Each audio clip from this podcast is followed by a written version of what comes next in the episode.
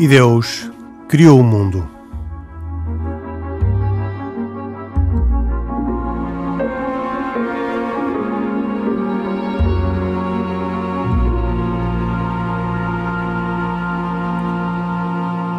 Boa noite.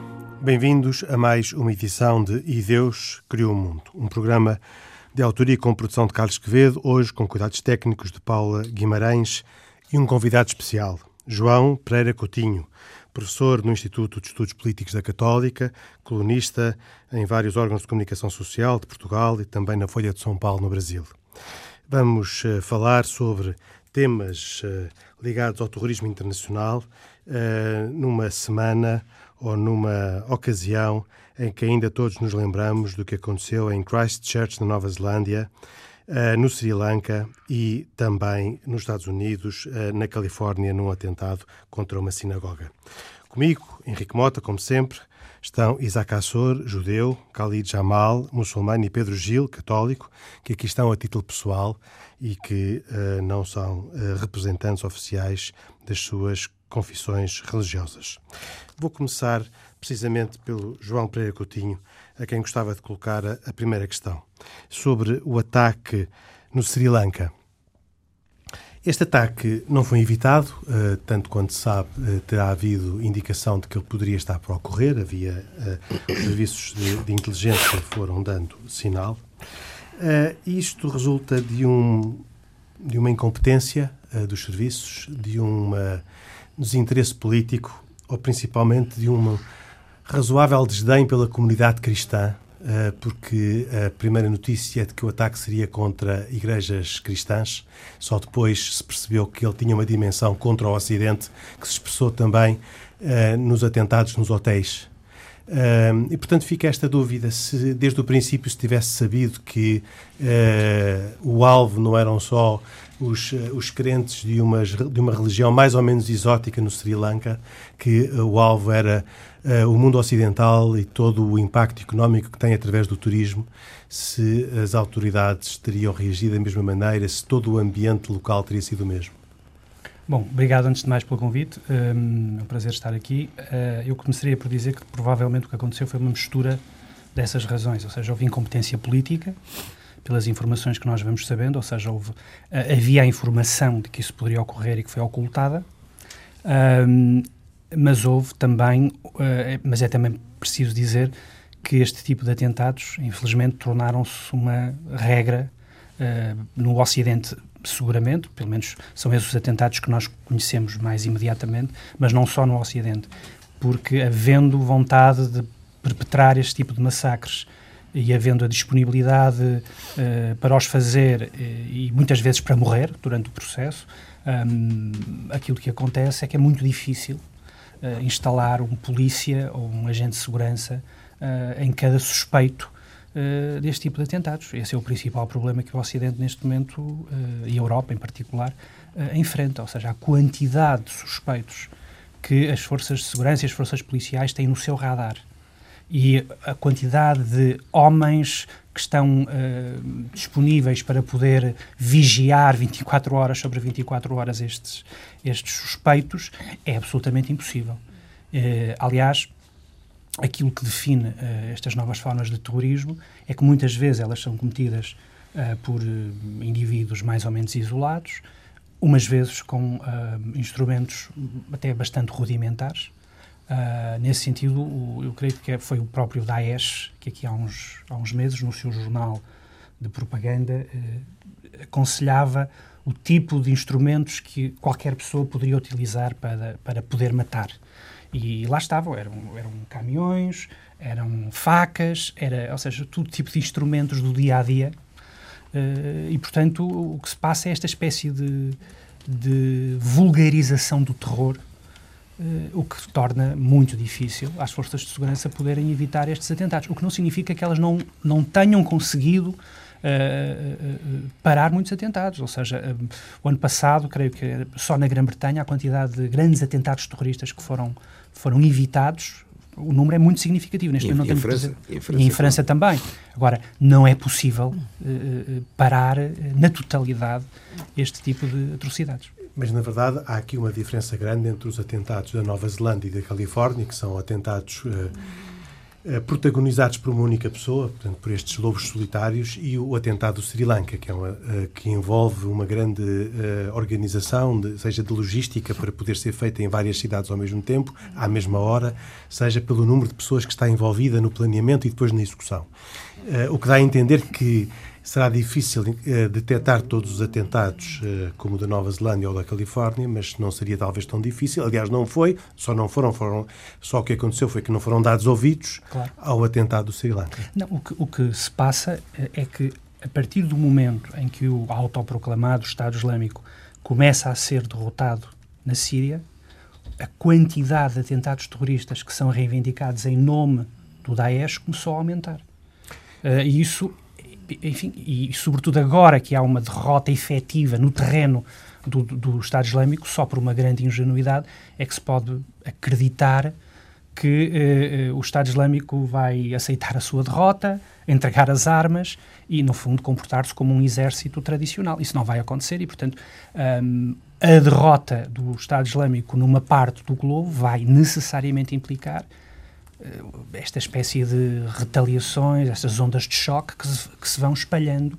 Até porque há muitos, eh, não sei como lhes chamar, se guerrilheiros, terroristas, se o quê, desocupados, porque uh, saíram da, do território ocupado e agora estão Naturalmente livres para andar pelo mundo uh, a espalhar o terror. Naturalmente que sim. E esse é o principal problema com o qual as sociedades uh, ocidentais e não ocidentais, porque é preciso também dizer que, enfim, os muçulmanos são as principais vítimas destes atentados terroristas também.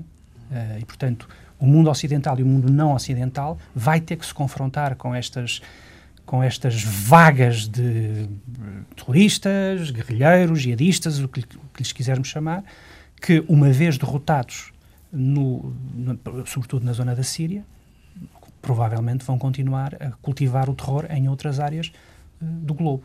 E portanto, e, portanto, as sociedades têm que estar preparadas para isso. Agora, eh, não é possível, é, evidentemente, ter um nível de segurança tão absoluto que faça com que isto não seja possível. Basta, por exemplo, citar o caso de Israel. Israel, que tem, é provavelmente o país com maior experiência a lidar com este tipo de fenómenos, nem, nem Israel é capaz de prever todos os atentados, todas as, todas as atrocidades que são cometidas, embora nos últimos anos ah, tenho... tenha havido um decréscimo brutal, e esse decréscimo brutal fez também com, com a implementação de medidas que eu não sei se as sociedades ocidentais Exato. estão dispostas a isso. Uma delas é, por exemplo, o famoso muro. muro ou a barreira de segurança. Quando nós vemos o número de vítimas antes do muro e o número de vítimas depois, depois do, do, muro, muro é... a descida é tão brutal que, enfim, por mais eh, por mais desconfortáveis que estejamos com a ideia de existir um muro de separação, provavelmente a vida humana é muito mais importante do que qualquer muro. E, portanto, não sei exatamente de que forma é que as sociedades ocidentais vão, vão resolver o problema desta, deste trânsito de pessoas de um lado para o outro e de eventuais terroristas, sem, evidentemente, limitar algumas das liberdades, mais fundamentais. É Mas, Isaac Assor, o muro é um, uh, que no caso de Israel é de facto uma barreira física e que uh, é uma barreira física que, na verdade, está no meio uh, dos dois lados. Não vejo como é que no mundo globalizado em que nós vivemos é possível construir muros, a não ser, a não ser condicionando substancialmente as liberdades das pessoas. Uh, pois é, Isaac, não, mas, João... não, mas eu, eu, eu, estou de acordo totalmente com aquilo que o João está a dizer, quer dizer, é, estamos a chegar, infelizmente, a um ponto que realmente algumas destas liberdades que todos apregamos e gostamos de ter e que prezamos ter, provavelmente terão que ser limitadas. Falámos aqui várias vezes sobre a questão de, por exemplo, os policiamentos nas sinagogas, nas mesquitas, a força dissuasora que isso tem ou não tem. A verdade é que quando existe policiamento, mal ou bem, é um efeito dissuasor também. Agora, pormos polícias e, e, forças militares em todas as igrejas também, em todas as mesquitas, em todas as sinagogas, em todas as. Quer dizer. Na, na verdade, hoje em dia, em praticamente todas as sinagogas da Europa, há polícia a protegê-las. E não há polícia em todas as igrejas católicas e protestantes e ortodoxas da, certo. do mundo, não é? Sim, mas se calhar, se calhar vai mudar. Se calhar vai mudar. Quer dizer, é, se calhar esse, esse, esse, esse fenómeno que que foi uma, foi uma conquista que as comunidades judaicas tiveram na Europa, sem dúvidas, que foi ter do Estado a proteção, e hoje em dia posso dizer que já não é só uma proteção, uma proteção uh, grátis, por assim dizer. Hoje em dia as comunidades judaicas no mundo pagam a sua própria segurança. Ou seja, acabou o tempo de que, as, que os países, os Estados, uh, de uma forma gratuita, uh, prestavam este serviço. Hoje em dia, que eu conheça, não existe nenhuma comunidade no mundo que não tenha o seu custo uh, pela segurança. E é um custo que é pago por quem? Pelos, pelos membros das comunidades. Agora estamos a falar de comunidades, algumas delas com 100, 150, 200 membros. Ou seja, até isto começa a pesar bastante na, no próprio orçamento das próprias comunidades. Uh, agora, se você me disser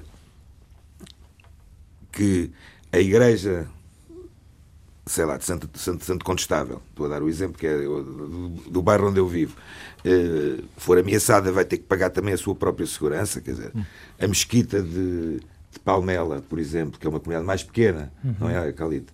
Será que tem também capacidade financeira para isso e quer isso também, muitas vezes também tem a ver com, com a vontade das comunidades também. Existe. Eu estou-me a recordar, eu estive envolvido, não é problema nenhum falá-lo aqui publicamente, estive envolvido em, parte, em projetos de segurança na minha vida profissional e muitas vezes havia, eh, até da parte das próprias comunidades e das próprias instituições, eh, uma, uma, uma, não uma grande vontade de ter estes, estes serviços, não só pela questão uh, financeira, mas também pela questão. Uh, desagradável que sim, desagradável significa, que é, cria um simbolismo de, oh, oh, Pedro, tensão. Vou dar um é? exemplo. Eu, eu, estive em Paris uh, por altura da Páscoa Judaica, ao ano passado, ficava com a minha mulher, e duas, das, duas ou três das sinagogas que eu, que eu, que eu, que eu vi estavam fortemente eh, guardadas por elementos de, das, do exército francês, com metralhadoras. Mas isso, na verdade, uh, também acontece em alguns outros uh, locais religiosos muito simbólicos. Uh, um, ah, sim, em Roma, por exemplo, você vai. Milão, a, a Catedral de Milão está altamente claro. protegida, há muitos. o, que, o que deixa aqui um, um ambiente muito complicado, quer dizer, ter que entrar no, para entrar numa, numa igreja, numa sinagoga, numa mesquita, é preciso passar por uma barreira de segurança, protetores de metais, por eh, nós vimos, de nós vimos bagagens. Um nós, não, não, há muito tempo, julgo que foi no Egito, vimos um atentado uh, numa das mesquitas, se não me recordo há um ano, um ano e meio, em que existia inclusive um, um controle, um, um, um detector de metais e a pessoa passou o detector de metais e rebentou. Ou seja, isso também vai depender muito também de onde é que é feita essa segurança, por quem é que é feita, em que local é que é feita. Estamos a falar, no caso, por exemplo, do Sri, do Sri Lanka, estes atentados do Sri Lanka, quando ouvia, uh, já agora falando um bocadinho sobre, sobre aquilo, a minha sensação, quando eu ouvi este, uh, a notícia destes atentados, e particularmente o facto de ter sido uh, em igrejas e em hotéis, eu veio-me logo à memória uma coisa muito simples. O Sri, o Sri Lanka também é um destino quase que, não direi prioritário, mas muito importante para o mercado turístico israelita. Ainda pensei assim, estes hotéis foram atentados, foram feitos os atentados nos hotéis porque provavelmente foram atrás dos israelitas que estão lá, porque são, é, um, é realmente um, um destino muito procurado. E a verdade é que não, não, não foi esse o motivo, quer dizer. Pois, eu por acaso em relação ao, ao motivo de, destes atentados, que para mim são um mistério, mas já é um mistério, é. aqui uma, umas tentativas de explicação. Eu, eu, citava aqui o que disse o cardeal de, da, da capital do país, Malcolm Rangit, eh, que falou bastante da, da, surpresa total, da perplexidade que a maior parte das pessoas naquele país tiveram, porque ele dizia assim: Nós não fizemos nenhum mal ao ISIS, nós não fomos e lutámos contra eles, então por que é que eles fizeram isto com as nossas pessoas inocentes? Não podemos entender porque é que eles fizeram essas coisas horríveis com pessoas inocentes que nunca levantaram uma arma ou qualquer coisa contra eles. Uh, e, e, eu julgo que esta perplexidade, que aliás levou que o, o, o cardeal, este mesmo, tivesse determinado que, posteriormente à Páscoa, já não houve mais missas nas, nas igrejas. Na semana posterior à Páscoa, ele celebrou uma missa na sua capela particular que foi transmitida para televisão para toda a gente e ainda não se sabem quando é que se vai restabelecer o funcionamento normal. Mas, na verdade, essa, essa perplexidade dele é uma perplexidade, tem uma certa injustiça relativamente a todas as outras vítimas dos atentados, porque todas elas eram vítimas inocentes, no sentido em que não tinham levantado armas contra, contra ninguém, não é? Eu, eu, acho que ele, ao falar de, de, da sua gente, não quis excluir os outros, não é? Pois. Uh, o que é que a opinião pública pode fazer para, para lutar contra isto? Eu recordo-me, vivia uh, em Itália na, no princípio da década de 80, quando ainda eram muito. Uh, fim da década de 70, uh, quando ainda estavam visíveis as marcas do terrorismo. E o terrorismo italiano, que foi fortíssimo, as Brigadas Vermelhas, certo. e depois o terrorismo negro de, de, dos grandes massacres, uh, o maior de todos foi o massacre da estação de Bolonha, ou o terrorismo alemão do Baader-Meinhof. Em grande parte foram derrotados pela opinião pública. É? Foram derrotados pela polícia, mas foram derrotados pela opinião pública. Não havia adesão. Há alguma hipótese de que o mundo, uh, que as opiniões públicas reajam de maneira uh, a derrotar, a, a, a, isolar estes grupos, João Pereira Coutinho? Bom, eu acho que sim. Acho que a opinião pública, a sociedade civil tem um papel e aqui em dois planos distintos. Em primeiro lugar, as, as, as, sociedades civis ocidentais, ou pelo menos que vivem no Ocidente, um, o principal serviço que podem fazer às suas sociedades, mas também a, a todos aqueles que nas sociedades muçulmanas lutam por, uma, por, um, por regimes mais abertos, mais respeitadores dos direitos humanos, etc., a primeira coisa que tem que fazer é não uh, entrar naquela deriva de acusar qualquer pessoa que discuta o terrorismo com uma caução islamita, acusarem-nos de islamofobia imediatamente porque é, eu sinto, sobretudo, que quando existem estes atentados, a primeira preocupação que existe é levantar acusações de islamofobia quando as pessoas só, só estão a tentar entender o fenómeno. E, portanto, a primeira coisa é essa, ou seja, é não ter medo das palavras, é, é olhar para este problema como um problema como um problema que tem uma caução, ou pelo menos que é em que terroristas usam aquilo que eles imaginam ser uma caução corânica para cometerem estes atentados. Portanto, isto é o primeiro ponto. E, portanto, acho que a sociedade civil eh, ocidental tem um papel muito importante ao não fechar o debate, ao manter aberto o debate livre. Um, e, e, e, sobretudo, é útil para as sociedades ocidentais, mas também para aqueles reformadores no Islão que procuram reformar as suas sociedades. Agora, a outra parte do trabalho é uma parte do trabalho que vai, tem que ser feita nessas nas sociedades muçulmanas. É na casa deles. ou seja, uh, eu, aquilo que me parece é que há um problema há vários problemas no, no coração das sociedades muçulmanas, uma luta forte entre, entre se quiser, reacionarismo e modernidade, isto colocado assim em termos muito simples, e que é um problema que, que se estende provavelmente desde o século XIX, que depois foi-se acentuando com a desagregação do Império Otomano, com o impacto que teve Uh, os colonialismos ocidentais, com a reação que houve a isto em, vários, em várias latitudes, a, a, Irmandade Muçulmana no Egito, por exemplo, uh, uh, o impacto que teve esta, aquilo que se designa como a americanização do mundo, por exemplo, nos grandes teóricos muçul muçulmanos, sunitas, que é o Said Qutb, que fez uma conhecida viagem aos Estados Unidos, e, e, e é curioso porque nessa viagem, ele descreve-nos essa viagem, Uh, e, e a, a, visão que ele dá é a visão do inferno. Ou seja, é um país onde as mulheres usam minissaia, pintam os lábios, fumam, dançam, etc, etc, etc. E, portanto, uh, há um problema uh, entre, nas sociedades muçulmanas, entre essa parte reacionária, fundamentalista. A palavra fundamentalista é um pouco equívoca, porque a palavra fundamentalismo vem dos cristãos. Os, os cristãos protestantes nos Estados Unidos é que tinham uma revista chamada The Fundamentals, e portanto eles foram buscar a palavra fundamentalismo aos cristãos para aplicar aos muçulmanos.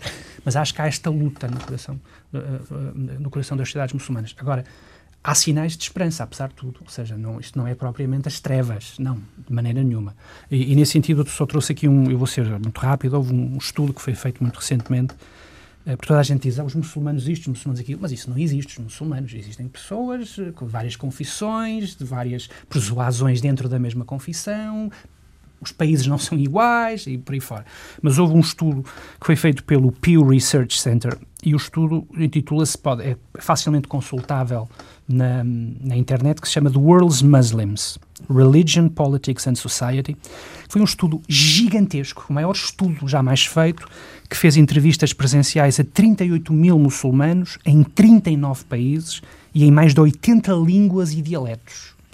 E, e então qual é o cenário final que nós temos deste, deste grande estudo? É um, é, um, é um cenário que é interessante, porque, em primeiro lugar, a esmagadora maioria dos muçulmanos entende que não é possível uma vida moral desligada da fé em Deus. O que em si mesmo não significa nada. Nós quase podemos dizer no Ocidente era exatamente isto que nós tínhamos antes do Iluminismo. Ou seja, o Iluminismo é que fez um corte entre a necessidade de fé e a possibilidade de uma moralidade secular. Uh, e, portanto, a esmagadora maioria dos muçulmanos entende que uma vida moral está intimamente ligada a uma vida religiosa. Até aqui, nada de, de. Existem poucas variações nesta matéria. Como também existem poucas variações uh, na ideia de que a Sharia deve ser a base legal dos respectivos territórios. Agora, quando nós vamos analisando mais a fundo estes dados, só metade dos inquiridos, só metade destes 38 mil muçulmanos, considera que a Sharia deve ter uma única interpretação. Logo aqui, começamos a ver aberturas reformistas, liberais, no coração do Islão. Um, é muito diminuto, por exemplo, diminuto o número de muçulmanos para quem formas de punição corporal são aceitáveis. Estamos a falar de uma minoria ultra minoritária, passa a redundância. Existem exceções, há países onde as, por exemplo, as punições corporais devem fazer parte do código legal, esses, mas esses países são Afeganistão, Paquistão e Egito. Em mais nenhum país muçulmano existe uma maioria de muçulmanos que admita uh, que a punição corporal faça parte dos seus códigos legais. Uh, o mesmo vale para o apedrejamento de mulheres ou para, ou para outro, tipo de, de, de, eh, punições. Em relação ao terrorismo, porque isto é provavelmente aquilo que mais interessa, excetuando apenas um caso em todo o mundo muçulmano, uh, a esmagadora maioria da população muçulmana rejeita enfaticamente e considera ao contrário ao espírito e à, e à letra do Corão.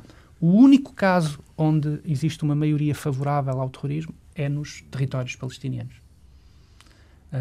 É, é, pelo menos é o que este estudo nos dá, mas em nenhum outro país considera-se sequer que o terrorismo possa ser aceitável e, mais do que isso, é contrário ao espírito e à lei do, do Corão.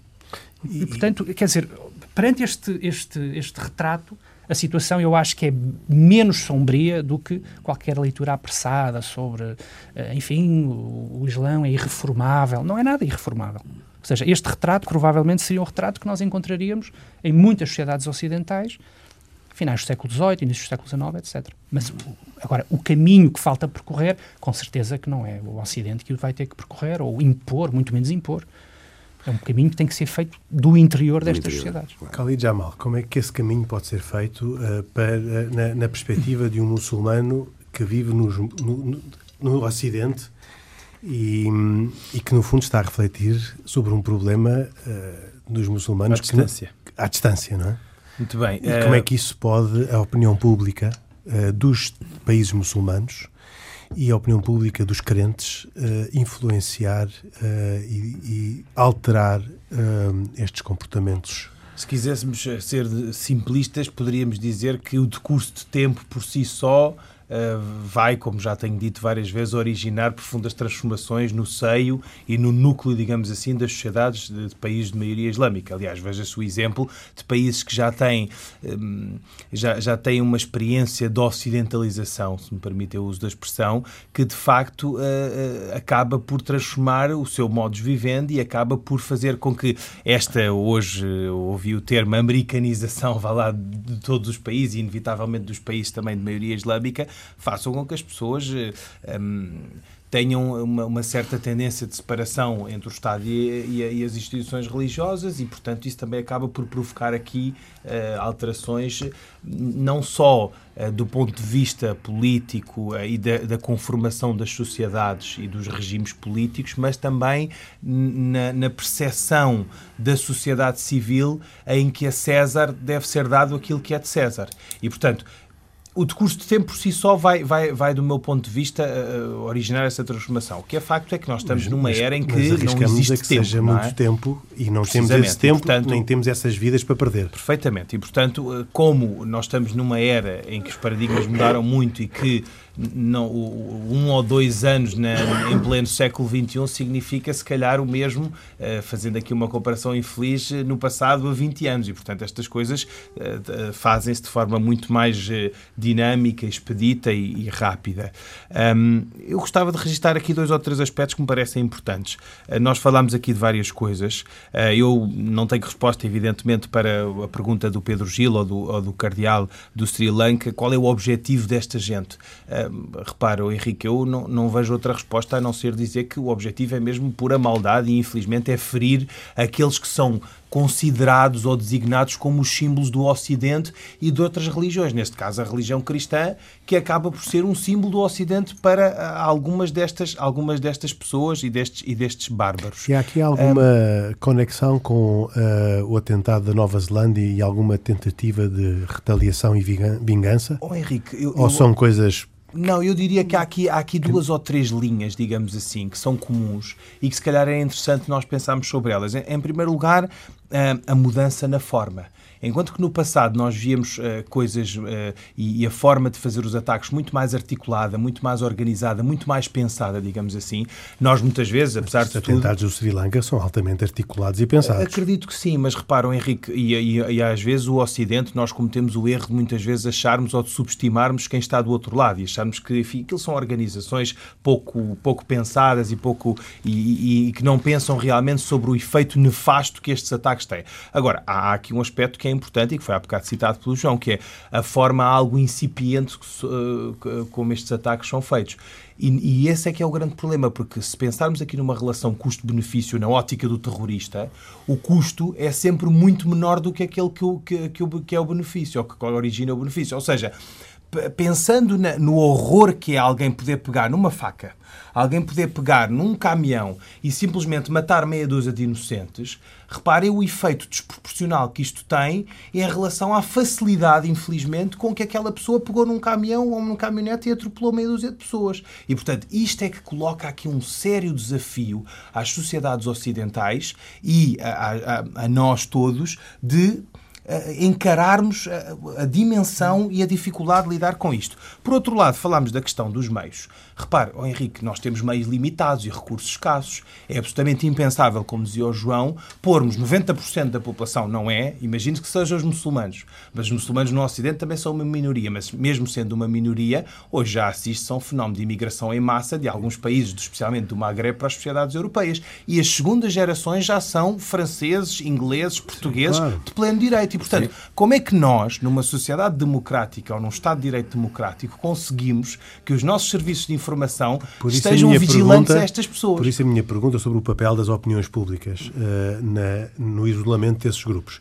E, particularmente, gostava agora de passar uh, a uma outra uh, chave de análise com, com o Khalid Jamal, que tem a ver com o perfil destes terroristas. Até agora, talvez por erro meu, a minha convicção de, era de que os terroristas eram fundamentalistas, pessoas pouco educadas, pouco. Mas já o 11 de setembro mostra-nos mostra uh, o contrário, precisamente. Exatamente. E já é, nos mas, mostra o contrário. Mas desde o 11 de setembro, a, a, ideia que nós tínhamos do terrorista era uma pessoa sem, sem grande educação e um, e um básico. Agora não. não Aqui não. tivemos oito uh, uh, pessoas. Um, com, com educação, com sofisticação e que uh, tiveram um comportamento igual àqueles outros que nós pensávamos que eram os básicos dos subúrbios dos... De... Oh, Henrique, isso, isso desconstrói logo a nossa ideia pré-concebida de que o terrorista é uma pessoa pouco educada ou pouco formada, digamos claro, assim. Isso é, isso é de imediato. Desconstrói isso. Uh, e, portanto, e, agrava, ajuda... e agrava o problema, claro. que é perceber que, afinal, nós não estamos a lutar com um problema de educação de um grupo de pessoas que vivem nos subúrbios uh, maltratados das, das grandes cidades europeias ou que vêm da Síria. Ou oh, Henrique, e mais me ajuda naquilo que eu tenho dito muitas vezes, que é um, é um caminho difícil de percorrer, é um caminho, um, não, é o mais, não é o mais imediato, mas eu acho que é um caminho mais eficaz do ponto de vista de uma estratégia de médio e longo prazo, que é a assimilação e integrão, integração perdão, destes imigrantes ou destas pessoas que se querem radicalizar. Repare, eu costumo dizer, às vezes na brincadeira, nós assistimos, por exemplo, aqui em Portugal, que são coisas muito pequeninas do ponto de vista estatístico, não é? As pessoas, quando vêm de, outra, de uma outra qualquer geografia, seja do Bangladesh, do Paquistão, da Índia, vêm com algumas ideias um bocadinho diferentes. Não há nada como levá-los a dar um passeio ali ao Cais do Sodré ou outro sítio qualquer em Lisboa, para que, para que este fenómeno de assimilação daquilo que nós podemos chamar de valores culturais ocidentais. Atenção que isto é muito amplo e é, é, é difícil, de, de, de, é, é um conceito impreciso. Mas eh, o que é facto é que daquilo que é a minha experiência pessoal, estas gentes, quando vêm do estrangeiro para cá e quando se apercebem que afinal Portugal é um país pacífico, os portugueses recebem bem, eh, é simpático, é, é, é simpático viver aqui em Portugal, acabam por se aperceber que não vale a pena continuar com esta marginalização, esta radicalização. Atenção que isto, do ponto de vista local e de, de um teto a teto, digamos assim. Se pensarmos na, na, na esfera política, é muito importante, por exemplo, que não se verifique aquilo que se verificou na cidade de Paris, que é a guetização ou a criação de guetos à volta na semi-periferia, eh, na semi-periferia e na não, periferia da cidade de Paris. Paris. Portanto, aí, noutras cidades também. Europa, Agora, tens, vais à Bélgica, tens, claro, tens mas, a oh, Isaac, é nós aí, nós aí temos de fazer meia culpa, nós, portugueses, ocidentais, seja lá o que for, assim. e percebermos que a culpa, isto é uma estrada de dois sentidos, meus senhores, não é só, não são só os imigrantes que têm inequivocamente de dar mostras de assimilação e de, de valores culturais ocidentais e da, e da, forma de estar e de viver do Ocidente. Nós também temos de saber integrá-los e temos de saber envolvê-los de forma pacífica. Para terminar, deixe-me dizer só aqui um aspecto que há pouco não concluí, que é muito importante, que é em relação às medidas. Bom, a sociedade civil tem todo o direito e deve criticar e deve apontar o dedo aos prevaricadores para que, hum, entre aspas, o justo não pague pelo pecador. Agora, atenção que nós temos de ter algum cuidado na forma como vamos fazer isto. Porquê? Porque nós estamos numa era em que rapidamente as coisas tornam viral e muitas vezes tornam-se coquetéis explosivos contra determinados grupos. E esse também é o meu receio. Enquanto muçulmano, eu tenho receio muitas vezes que as pessoas olhem para mim, olhem para o meu nome, Khalid, e digam este tipo é terrorista, quando na realidade eu felizmente não tenho nada a ver com isso, não é? E sou um português. Agora, há aqui um aspecto Mas, importante, o, Henrique, só para terminar a dizer o seguinte: há uma verdade inconveniente que muitas vezes não é dita. Repare, e, isto eu, eu, não, eu não sou especialista nem em segurança, nem, nem em serviços, nem nada de informação, nada do género, mas há aqui um aspecto que eu, como observador atento, tenho muitas vezes pensado e que eu acho que muitas vezes é pouco falado. A Europa está com um problema e qual é a dificuldade? Se nós compararmos os recentes atentados na Europa e nos Estados Unidos, vemos que nos Estados Unidos, após o 11 de setembro, praticamente não se verificaram. E porquê?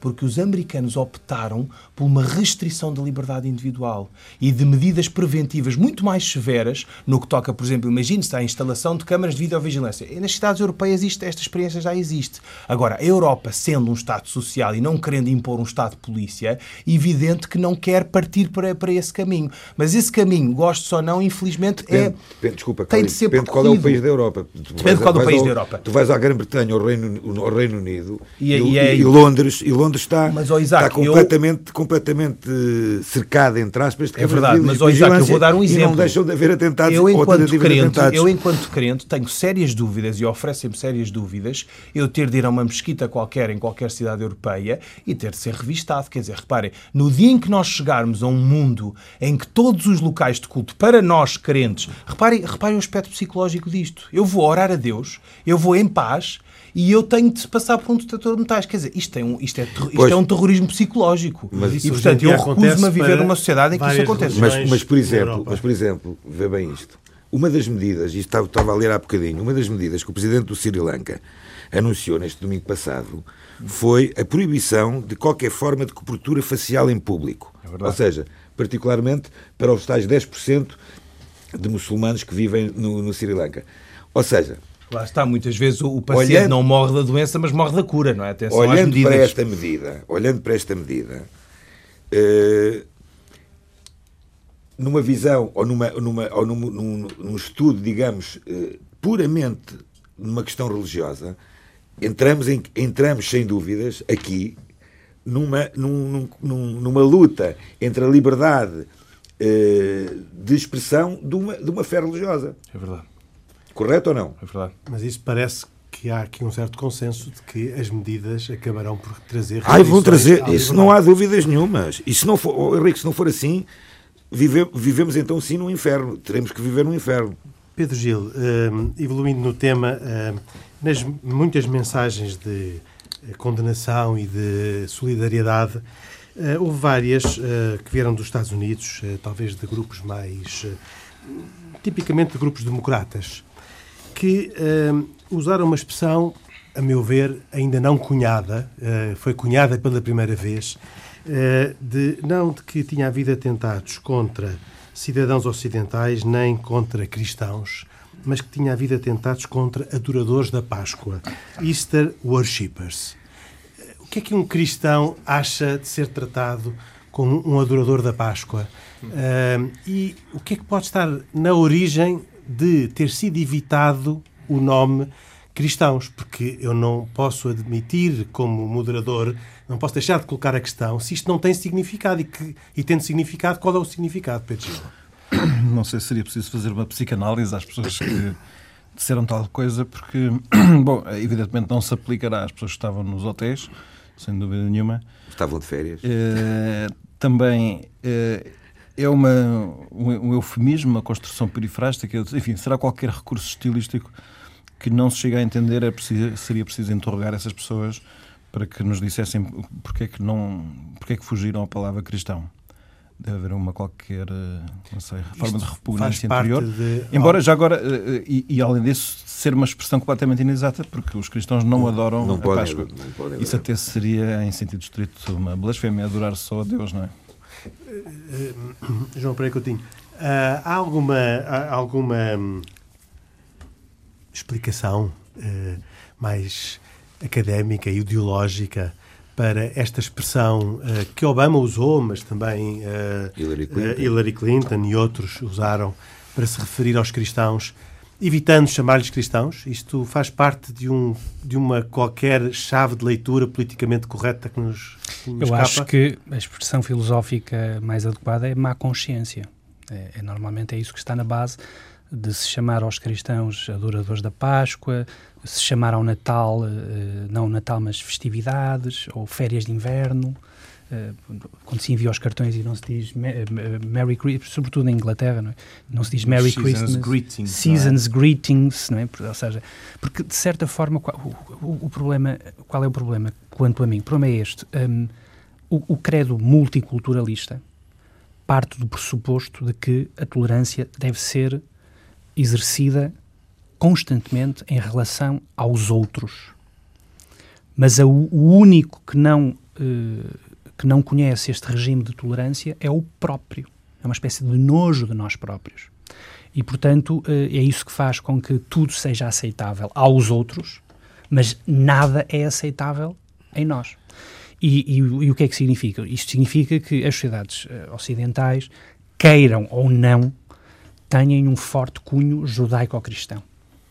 Só que, nesta espécie de história caricatural da civilização, qual é o único lugar que a tradição judaico-cristã, e sobretudo cristã, e sobretudo católica, qual é o único lugar que ela pode ocupar? É o lugar do dogma, do fanatismo, das cruzadas, da Inquisição, do obscurantismo, do, do, da discriminação aos outros, do extermínio, por aí fora.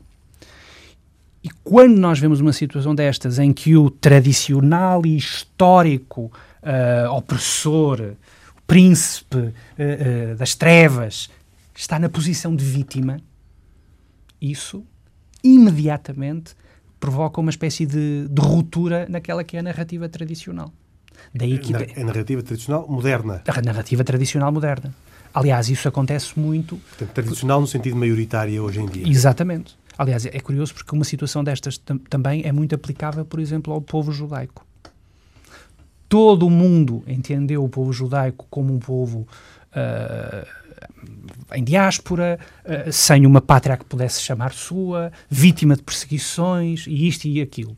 Aliás, não é por acaso que a criação do Estado de Israel foi uma criação aplaudida pelas grandes superpotências, incluindo a União Soviética, incluindo a esquerda, a esquerda europeia. Mas a partir do momento em que o povo judaico, enfim, para simplificar as coisas, começou a defender-se, porque no fundo é isto que está aqui em causa. Ou seja, a partir do momento em que deixou de ser passivo, em que deixou de ser, em que deixou de ser o cordeiro a caminho do altar, em que deixou de ser, eh, eh, eh, em que, em, em que deixou de ser o, o pária da humanidade, então aí o, o, judeu já passou a representar um outro papel, um papel que vai contra a narrativa que era a narrativa oficial. E, portanto, o grande problema aqui está na imposição de narrativas sobre o outro, e quando o outro não obedece à narrativa que nós determinamos, seja um, o, o, como é que é possível, caricaturando, como é que é possível que um cristão não é que esteve por trás da Inquisição e outras páginas negras, como é que ele pode ser vítima? Quando nós sabemos que há, se há uma religião que é fortemente perseguida no mundo, é a religião cristã. Aliás, até por causa do número de crentes. É? É, quer dizer, é uma, é uma religião que, em certas zonas então do Médio Oriente isso é visível, está praticamente em vias de extinção.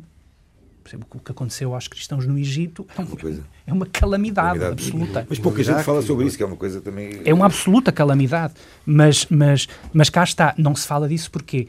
Porque na narrativa oficial moderna não há um outro lugar para o cristão que não seja um lugar de expiação de pecados pelo processo histórico. Muito bem. Uh, muito interessante. Uh, nós uh, acho que tínhamos aqui tema é para, para muito mais conversa. Eu gostava só de dizer que o Ramadão começou anteontem, não é? Khalid Jamel começou dia 5 de maio. Dia 5 de maio.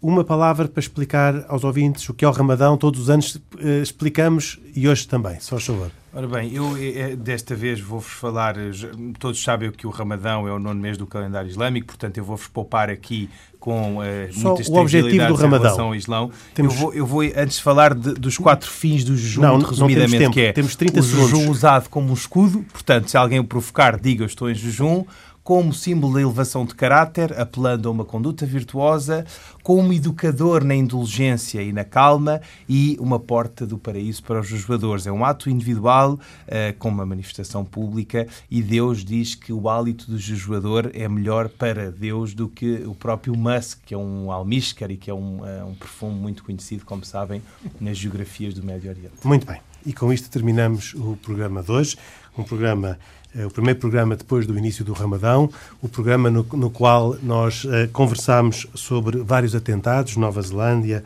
uh, Califórnia, mas principalmente percebemos alguns dos contornos dos atentados no Sri Lanka. E esta última explicação do João Pereira Coutinho, nosso convidado especial hoje no programa, que agradeço muito e que foi muito esclarecedora e estimulante de perceber o que é que está por trás destes atentados e o que é que está por trás desta recusa de reconhecer que aqueles que morreram, aqueles mártires que morreram ali, eram cristãos que estavam em uh, igrejas católicas e protestantes no Sri Lanka. Com isto, terminamos o programa de hoje. Uh, e Deus criou o mundo, um programa semanal, de autoria e com produção de Carlos Quevedo, hoje cuidados técnicos de Paulo Guimarães. Convidado especial, já o disse, João Pereira Coutinho, professor na Católica e também colunista no Correio da Manhã e na Sábado, além da Folha de São Paulo. Comigo, Henrique Mota, como sempre, Isaac Azor, Khalid Jamal e Pedro Gil, que aqui estarão de novo na próxima semana. Até dois, oito dias, se os quiser. Boa noite.